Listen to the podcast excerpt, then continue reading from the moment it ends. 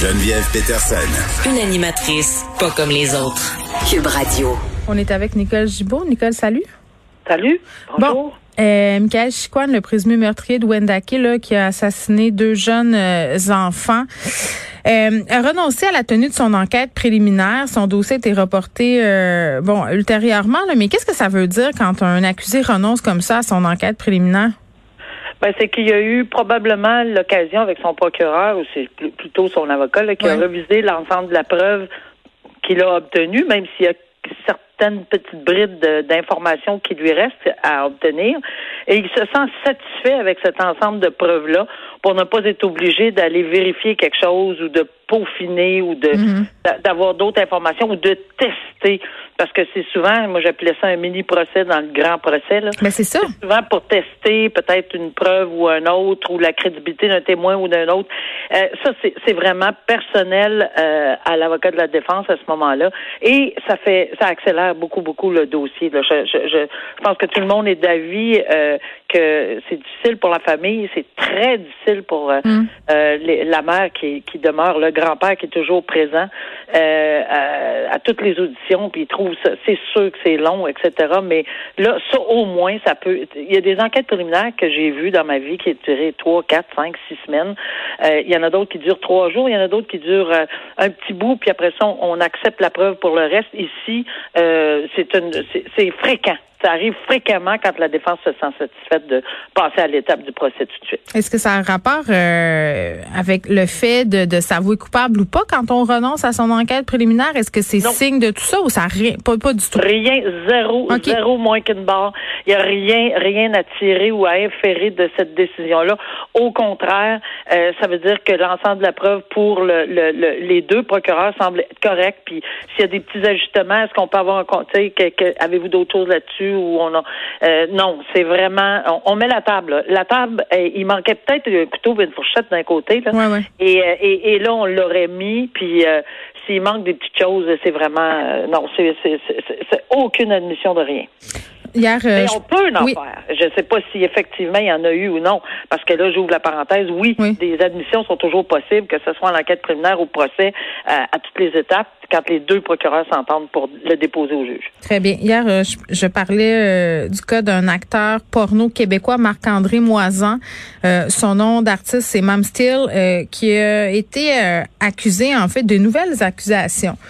Euh, qui ont été portées contre lui. C'est sorti hier après-midi, 12 nouveaux chefs d'accusation. Euh, bon, c'est- ceux, euh, ceux-là ont été déposés la semaine passée au palais de justice de Saint-Jérôme, notamment accusés d'avoir administré une substance délétère, donc d'avoir drogué finalement euh, des femmes, les avoir séquestrées, d'avoir euh, fait des voies de fait envers elles, euh, pour avoir en fait des rapports sexuels avec celles-ci.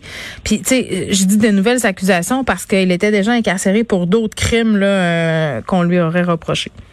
Oui, ben, tu sais, c'est des accusations extrêmement, mais Ouais. extrêmement sérieuses. Alors, euh, Il y a l'histoire de violence dire- conjugale aussi là-dedans. Là. Oui, exact. Alors, euh, il, a, il a à peu près touché euh, tout ce qu'il y a de pire. euh, évidemment, on parle pas de meurtre, mais on parle de, de tout ce qu'il y a de pire euh, dans le code criminel au, au, au niveau de possibilité de détention très longue s'il était reconnu coupable. On s'entend là, c'est bien sûr que c'est des c'est le dépôt d'accusation. On verra ce qui en ce qui en ce qui en arrivera, mais ce sont des accusations euh, dans ce domaine-là euh, qui, qui, qui qui- si, évidemment, il est trouvé coupable, il va passer euh, très longtemps à l'ombre. Il a déjà passé, ou enfin, on l'avait condamné, je ne sais pas pourquoi, puis dans quelles ci- circonstances, il avait eu neuf mois pour euh, des voies de fait. On s'entend que lorsqu'on parle de voies de fait, ça peut être une une, une pitchounette, là, ça peut être euh, craché dans le visage de quelqu'un.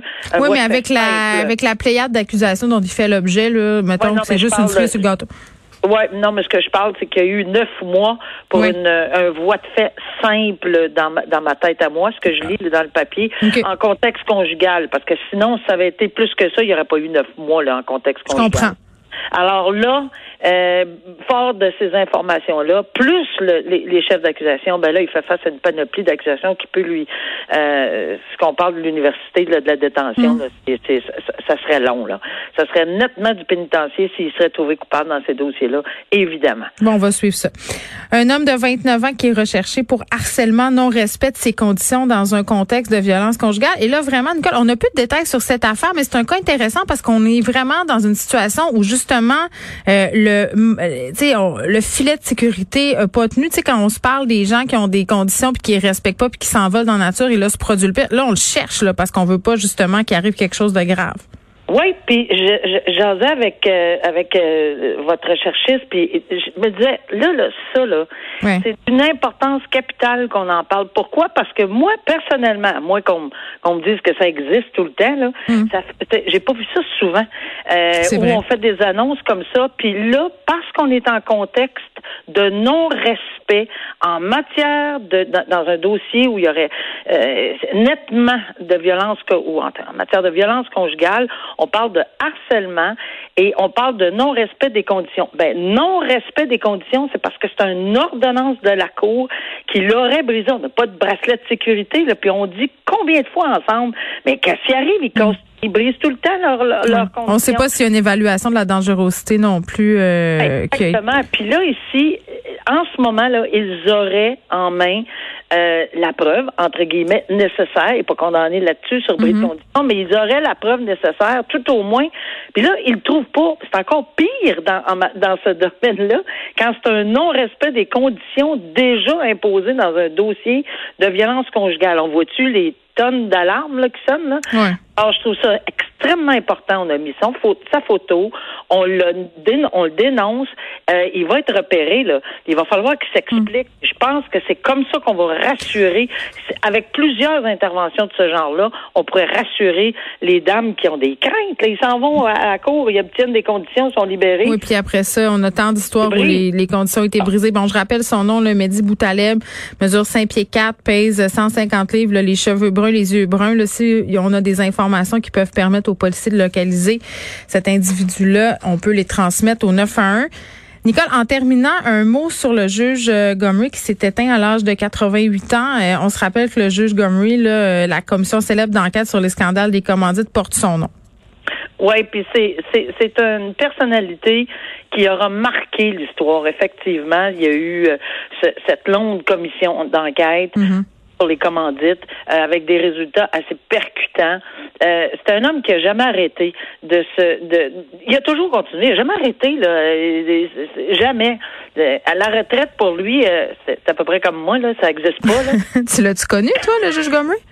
Moi, je l'ai rencontré dans des situations X, pas personnellement, mais oui, on se croisait dans différents dans, différents événements là.